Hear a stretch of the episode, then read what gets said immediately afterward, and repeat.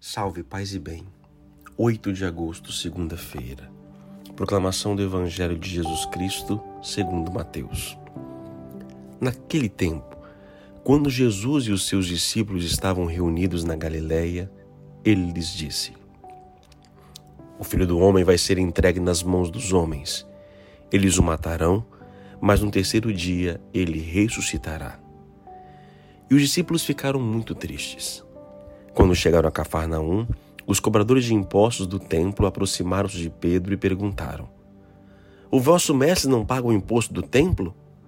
Pedro respondeu: Sim, paga. Ao entrar em casa, Jesus adiantou-se e perguntou: Simão, que te parece? Os reis da terra cobram impostos ou taxas de quem? Dos filhos ou dos estranhos? Pedro respondeu: Dos estranhos. Então Jesus disse: Logo os filhos são livres. Mas, para não escandalizar essa gente, vai ao mar, lança o anzol e abre a boca do primeiro peixe que tu pescares.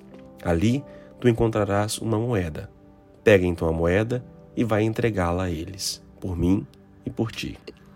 Palavra da salvação. Glória a vós, Senhor.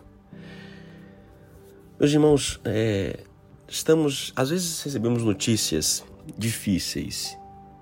Pedro acaba de saber, os discípulos, de que Jesus vai ser entregue nas mãos dos homens, vai sofrer, vai morrer, mas vai ressuscitar. Quando a gente ouve uma notícia triste, não adianta. A gente não consegue ir além. Mesmo que a notícia feliz esteja mais à frente. Não, mas a gente para ali.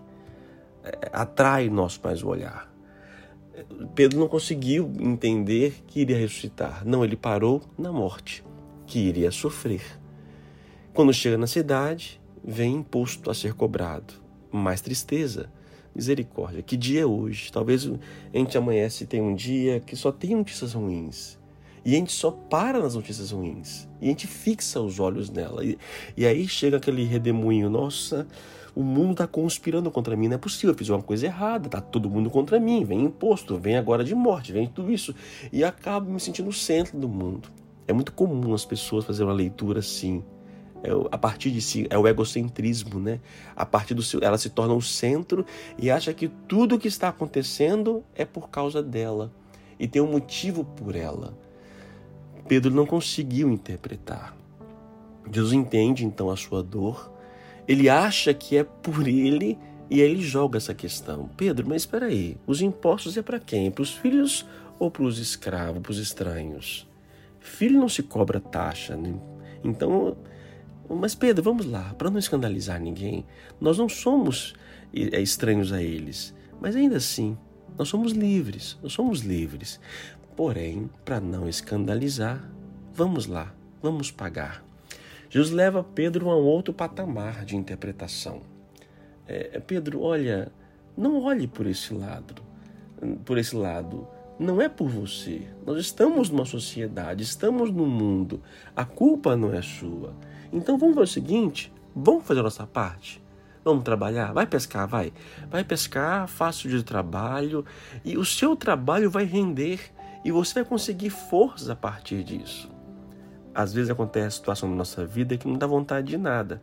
A gente acha, meu mundo caiu, acabou por tudo. Tem morte, tem sofrimento, liga os jornais, são notícias ruins, é o que nos atrai mais. E tem os impostos, tem as eleições, tem muitas disputas. Ai, ei, foca no seu trabalho. Vai trabalhar. Faça a sua parte. Faça a sua missão. E dali você vai conseguir o seu sustento. Você vai conseguir pagar o que deve ser pago. Não temos que pagar nada, mas já que estamos na sociedade, vamos cumprir as nossas leis, não vamos escandalizar ninguém. Não seja motivo de escândalo. A palavra de hoje é isso: escandalizar. Você tem escandalizado as pessoas, seu modo de ser? Talvez assim seja certo o que você faz, o que você pensa, mas pode ser um escândalo está chamando muito mais atenção.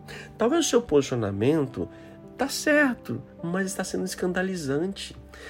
É, então, cuidado. Não adianta você ter a razão como Cristo tinha, se poderia se tornar um problema, um escândalo. Então, saia do centro um pouquinho, Vá no seu dia a dia trabalhar, faça o seu papel, a sua missão e não seja escândalo para ninguém. Não escandalize. Oremos. Senhor nosso Deus, também em nossa vida muitas são as notícias que nos chegam que nos deixam tristes, abatidos, cansados. Trabalhamos para pagar tantos impostos, para pagar tantas taxas, tantos boletos. Às vezes, Senhor, não, não sobra nada para nós. Estamos cansados, Senhor. Mas esquecemos também de que o Senhor está conosco, nos dá força, nos ampara, nos dá coragem. Senhor, nós paramos mais nas nossas dificuldades do que nas nossas possibilidades. Por isso, no dia de hoje, venho lhe pedir a vossa graça, a vossa força. Revestir-nos de vossa coragem, de vossa graça. Que eu não seja, Senhor, motivo de escândalo para ninguém. Que as minhas atitudes não escandalize nada e ninguém.